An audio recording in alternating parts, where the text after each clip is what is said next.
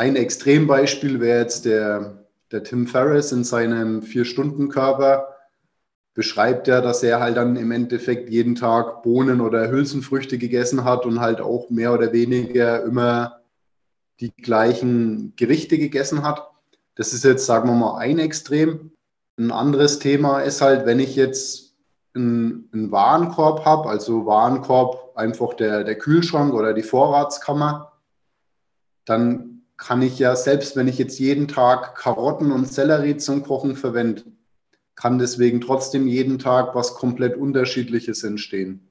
Obwohl ich mehr oder weniger immer die ähnlichen Zutaten habe. Schnell, einfach, gesund. Dein Gesundheitskompass.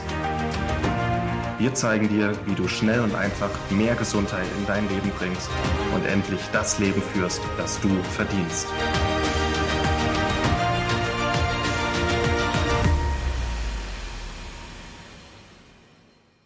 Ich meine, es geht halt auch darum, was man miteinander vergleicht. Da fällt mir gerade ein, ein Beispiel ein, während ich in meiner Ausbildung zum Koch war, hat halt ein damaliger Freund aus meiner Heimatstadt gemeint, also so, ich, ich soll halt mal, mal was für ihn kochen, oder? Und dann habe ich halt was für ihn gekocht. Und ähm, der war dann natürlich auch total schockiert, wie viel Dreck das macht und so und äh, dass das Zeit braucht.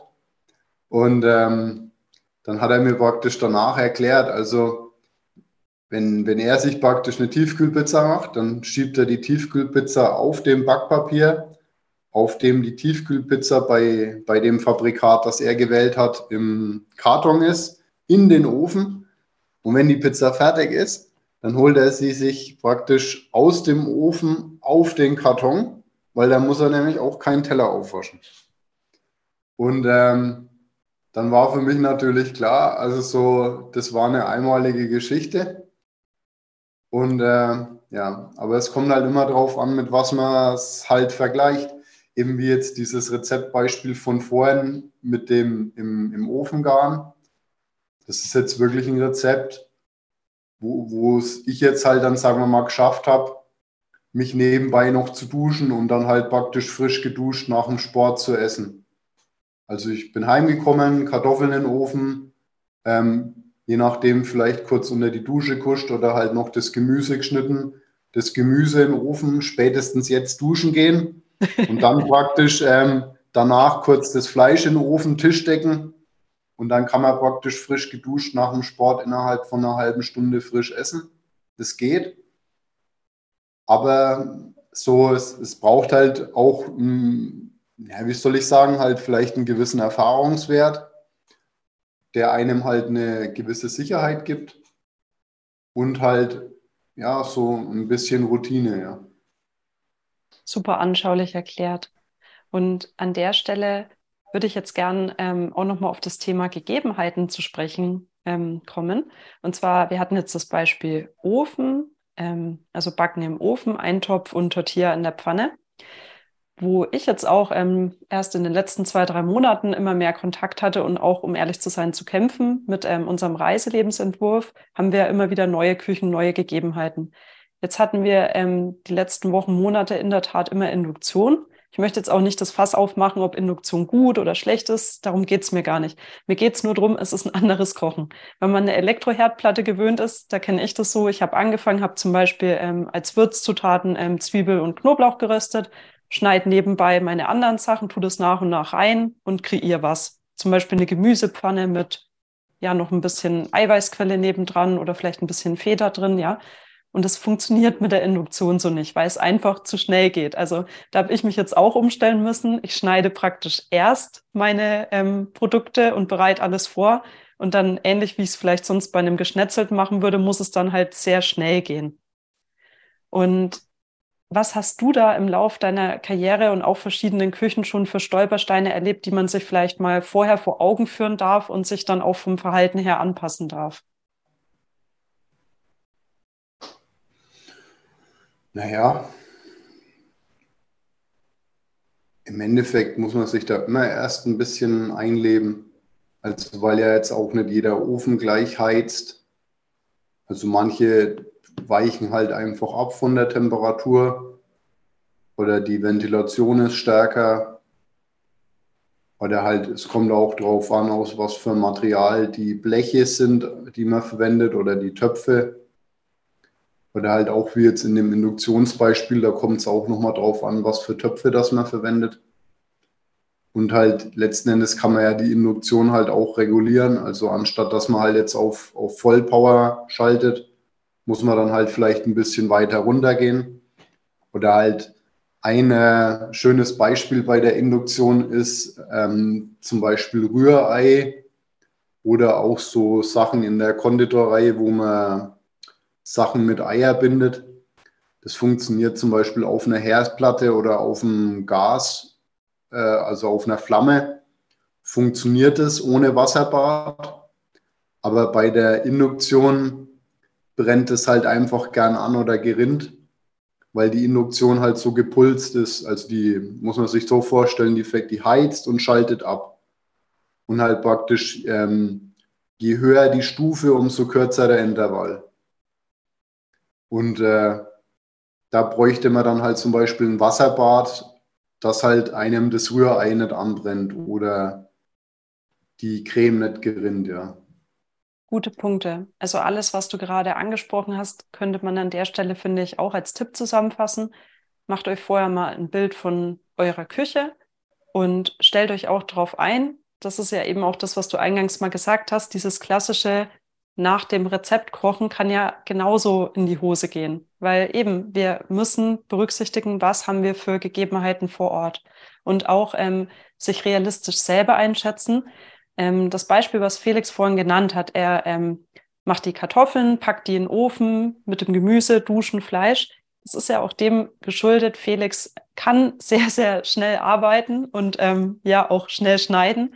Und wenn ich zum Beispiel weiß, Mensch, ich habe in meinem Leben jetzt noch keine drei Kartoffeln geschält, dann ist ja überhaupt nicht schlimm, alles gut. Aber dann da auch realistisch sein, dann reicht es eben nicht für die Dusche, dann ist es ein bewusster Zeitaufwand von fünf bis zehn Minuten mehr, einfach alles schälen und genau, sich da wirklich auch ähm, selber die, die Brücke möglichst leicht machen und sich da auch nicht selbst unter Druck setzen. Es wird einfach vielleicht am Anfang ein, ein Drittel mehr Zeit brauchen, als es dann nach einem halben Jahr Übung braucht. Und das ist okay. Ich meine, wenn wir ein sportliches Ziel verfolgen, geht es uns ja auch nicht anders. Das sind wir am Anfang auch vielleicht schneller aus der Puste oder haben mehr Muskelkater. Und wenn wir dann fit sind, dann geht es eben schneller und macht auch mehr Spaß. Und so ist es beim Kochen auch. Ja, und auch wenn wir das jetzt vielleicht gerade mal mit aufgreifen, ist ja auch ein Thema, ist ähm, die Abwechslung. Und die meisten Menschen überschätzen das total. Also halt auch, wenn, wenn man jetzt mal so überlegt, wenn ich dich jetzt frage, was hast du vor fünf Tagen mittags gegessen? Das wissen die wenigsten Menschen. Also so, weil es halt einfach wie soll ich sagen, es ist jetzt nicht so relevant, dass ich das Hören jetzt das merken würde oder muss. Und gleichzeitig geht es aber irgendwo darum, wenn sich die Menschen jetzt normal ernähren, dann spielt das jetzt wie kaum eine Rolle. Dann gibt es halt jeden zweiten Tag Nudeln. So, also halt einfach, dann gibt es halt mehr oder weniger halt trotzdem immer irgendwo alle 14 Tage mal dasselbe. Und wenn jetzt jemand anfängt selber zu kochen, und sich dann aber praktisch denkt, ja, jetzt muss ich ja jetzt jeden Tag hier irgendwas anderes kochen, dann muss man halt auch sagen, so, ja, nicht zwangsläufig. Also ja. auch wie jetzt ein Extrembeispiel wäre jetzt der, der Tim Ferriss in seinem Vier-Stunden-Körper, beschreibt er, dass er halt dann im Endeffekt jeden Tag Bohnen oder Hülsenfrüchte gegessen hat und halt auch mehr oder weniger immer die gleichen Gerichte gegessen hat. Das ist jetzt, sagen wir mal, ein Extrem. Ein anderes Thema ist halt, wenn ich jetzt einen, einen Warenkorb habe, also Warenkorb einfach der, der Kühlschrank oder die Vorratskammer, dann kann ich ja, selbst wenn ich jetzt jeden Tag Karotten und Sellerie zum Kochen verwende, kann deswegen trotzdem jeden Tag was komplett Unterschiedliches entstehen. Obwohl ich mehr oder weniger immer die ähnlichen Zutaten habe. Oder wenn ich jetzt bewusst mehr koche, dann kann ich ja halt auch einmal kochen und einmal aufwärmen. Also einmal esse ich das halt frisch und am nächsten Tag mache ich mir halt zum Beispiel ein, einen Salat draus oder mach mir, wärme das nochmal ein bisschen im Ofen auf, mach mir vielleicht eine andere Beilage dazu. Also koch vielleicht eine Handvoll Reis oder mach mir ein bisschen Polenta. Und dann habe ich ja auch schon mal, dann habe ich an einem Tag ein bisschen mehr Aufwand und am anderen Tag habe ich dann deutlich weniger Aufwand. Ja, und so kann ich das dann auch besser steuern. Und ich muss mir ja auch jetzt nicht irgendwie denken, dass ich jetzt gezwungen bin, auf 14 Tage jeden Tag was komplett anderes und Eigenständiges zu kochen. Sehr schöner und wichtiger Gedanke. Die heutige Episode wird dir präsentiert von Arktisquelle. Wir werden häufig gefragt, welchen Wasserfilteranbieter empfehlen wir für sauberes, strukturiertes Wasser für zu Hause. Und hier ist unsere Empfehlung ganz klar Arktisquelle. Du kannst mit Arktisquelle ganz einfach dir ein Gerät nach Hause bestellen, das auf Knopfdruck sauberes, strukturiertes und energetisiertes Trinkwasser rauslässt. Musst es nicht groß einbauen, hinstellen, an die Steckdose anstecken, Wassertank auffüllen und los geht's. Mit unserem Rabattcode GESUND30 sparst du aktuell 50 Euro auf Arktisquelle Geräte. Also geh noch heute auf www.arktisquelle.de, such dir dein Gerät aus, tu es in den Warenkorb, dann GESUND30 eingeben als Rabattcode und stell noch heute dein Arktisquelle Quelle nach Hause, um schon morgen strukturiertes und sauberes Trinkwasser zu genießen. Wir haben ja eingangs gesagt, so weg von den klassischen Rezepten. Aber was ich zum Beispiel gerade auch bei der ähm, Mahlzeit Frühstück oder nennen wir es Pausenverpflegung, wie auch immer man halt sein, sein Leben lebt, ähm, gut finde, ist so ein paar Grundideen zu haben. Also ich gebe jetzt mal ein konkretes Beispiel von mir. Ich habe einfach Tage, da wache ich früh auf und habe verstärkt Hunger auf ähm, einfach auf Protein. Und dann wird es in der Regel bei mir eine Eierspeise, in welcher Form auch immer. Dann habe ich Tage, wo ich früh aufwache und auch merke, so, hey, zum Beispiel, ich mache heute Sport und irgendwie mag jetzt nichts Schweres essen, aber halt ähm, heute wäre so der Tag fürs Müsli, ja. Und dann gibt es zum Beispiel auch die Tage, wo ich ähm, gar keinen Hunger habe und dann einfach auch nichts frühstücke und esse dann zum Beispiel mittags den Rest vom Vortag. Und an der Stelle auch mal ein interessanter ähm, Gedanke noch von Martin. Und zwar, früher war das Gang und Gäbe. Das ist in dem Sinne kein, kein klassisches Frühstück, wie wir es heute kennen, zum Beispiel in Form von Marmeladenbrot oder Müsli gab, sondern die Leute haben Reste vom Vortag gegessen. Und dann begegnet mir oft das Vorurteil, so Mensch, aber dann ist das ja herzhaft und früh muss doch süß sein. Nee, so, also es muss gar nichts, es muss für dich passen und es muss einfach auch für dein Körpergefühl passen. Ja. Und wer jetzt sich innerlich denkt, ja, ich habe aber gerade kein gutes Körpergefühl, ich weiß vielleicht gar nicht, worauf ich Lust habe, da möchte ich an der Stelle wirklich mal auf ein äh, Rezept von mir verweisen. Ich mache sehr selten Rezepte für uns, aber der grüne Smoothie hat es jetzt mal auf SEG geschafft. Und der ist wirklich ähm, ja ein guter Kickstart für ein, zwei Wochen, um einfach mal wieder so eine eigene Idee zu entwickeln, von worauf habe ich denn wirklich Lust und echten Hunger. Ja, Felix, lass uns an der Stelle bitte auf ein Thema eingehen, was, glaube ich, auch gerade bei Einsteigern oft für Kopfzerbrechen sorgt, und zwar das Würzen. Wie sorge ich dafür, dass es nicht zu viel und zu wenig wird? Mal kurz. Ich habe jetzt Therapiestunde. Ja, beim Würzen geht es halt darum, manche Sachen wie zum Beispiel Salz, die lösen sich ja auch in der Flüssigkeit rückstandslos auf. Und andere Sachen wie jetzt Kräuter oder Gewürze, da macht es halt zum Teil Sinn, dass man die halt, sagen wir mal, während dem Prozess mit, mit einbringt. Ja. Und bei manchen Sachen kann es auch Sinn machen, dass man die eine längere Zeit mitkocht und bei anderen Sachen macht es halt eher Sinn, dass man die nur, sagen wir mal, kurz vor Ende beigibt. Ja. Was wären denn die Beispiele für ähm, Gewürze, die eher am Anfang mit rein dürfen? Ja, das wären halt so Sachen wie jetzt, sagen wir mal, Lorbeer oder halt auch je nachdem Kümmel. Ähm, auch zum Beispiel Chili, Ingwer. Ja, je nachdem auch ähm, Wacholderbeeren, Nelken, Thymian, je nachdem auch Rosmarin. So, das sind Sachen, die sagen wir mal, die vertragen jetzt eine, eine längere Garzeit. Bei denen macht es zum Teil auch wenig Sinn, die jetzt erst kurz vor Garende beizugeben. Außer wenn ich halt jetzt zum Beispiel auch noch frische Kräuter verwende. Also wenn ich jetzt frischen und getrockneten Thymian habe, dann würde ich halt je nachdem den frischen Thymian eher später beigeben und vielleicht ein bisschen getrockneten Thymian oder zum Beispiel die Stängel. Die würde ich dann halt zum Beispiel schon vorher mit beigeben. Guter Punkt. Und können wir an der Stelle bitte auch mal auf das Thema Pfeffer eingehen und insbesondere das Thema Pfeffern von frisch gebratenem Fleisch und Fisch? Wie meinst du? Ich möchte eigentlich darauf hinaus, ähm, dass ich von dir lernen durfte, dass man erst danach pfeffert. Wenn ich etwas bei sehr hoher Temperatur scharf anbrate, dann kann der Pfeffer wie verbrennen. Das stimmt, ja.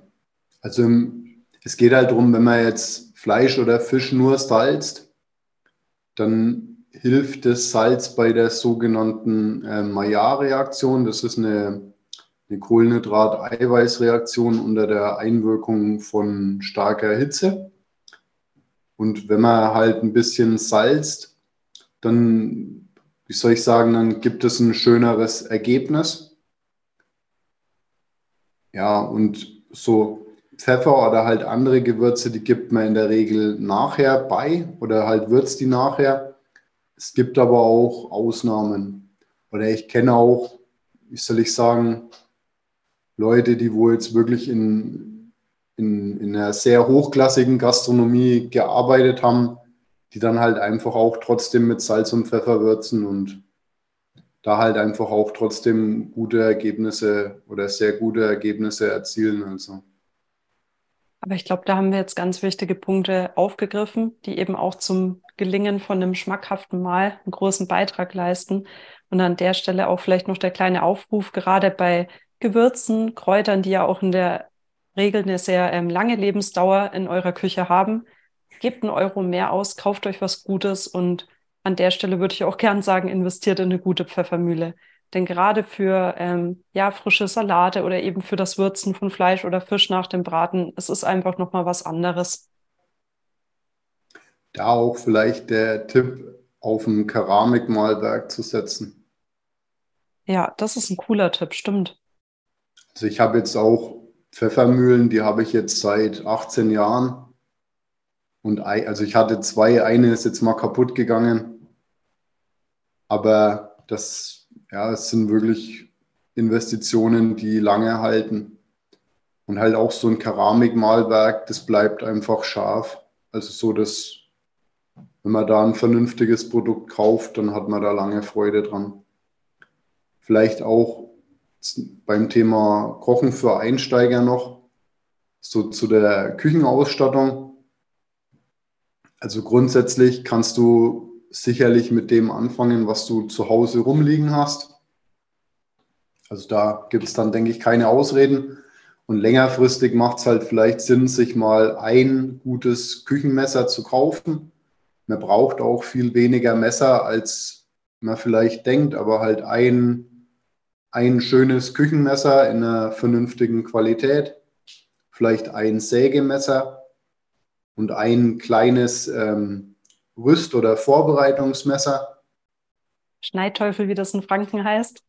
Schneidteufel, ja. Ähm, und dann ist man da schon mal sehr gut aufgestellt, also so, da kommt man schon sehr weiter mit. Und dann halt je nachdem vielleicht mal ein paar vernünftige Töpfe oder auch Pfannen. Auch vielleicht ein bisschen auf eine schwerere Qualität achten. Also so, weil es geht darum, wenn der Topf eine gewisse Masse hat, dann kühlt der nicht so stark ab, wenn ich jetzt da irgendwas drin anbraten möchte. Wenn ich jetzt ein sehr, eine sehr dünne Pfanne habe, dann macht es jetzt zum Beispiel auf der Induktion vielleicht weniger aus, weil die sehr stark heizen kann.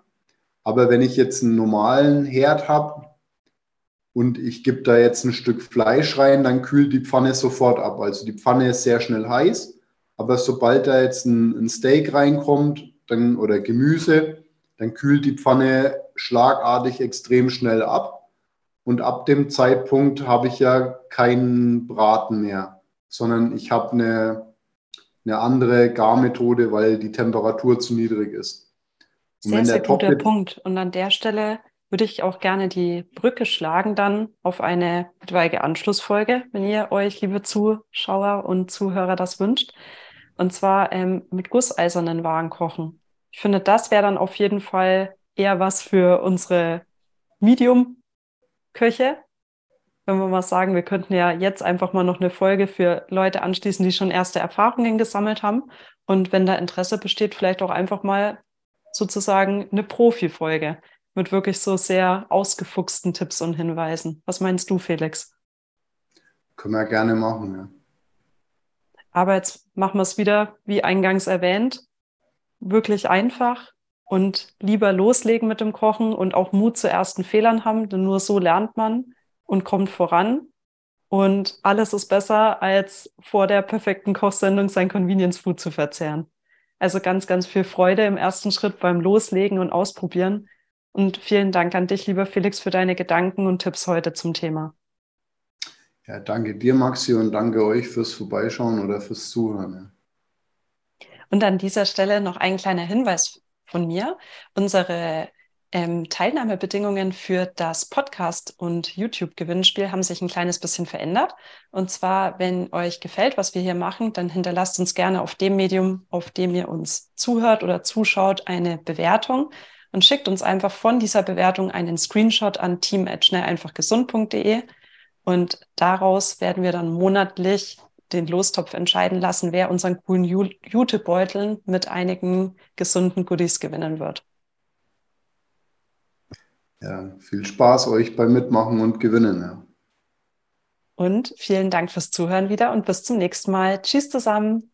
Ciao. Vielen Dank, dass du dabei warst.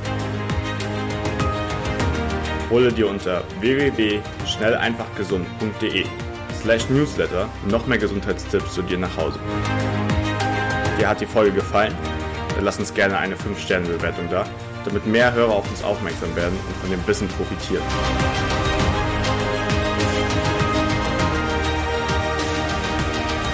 Wir wünschen dir eine gesunde Woche. Dein SEG-Team.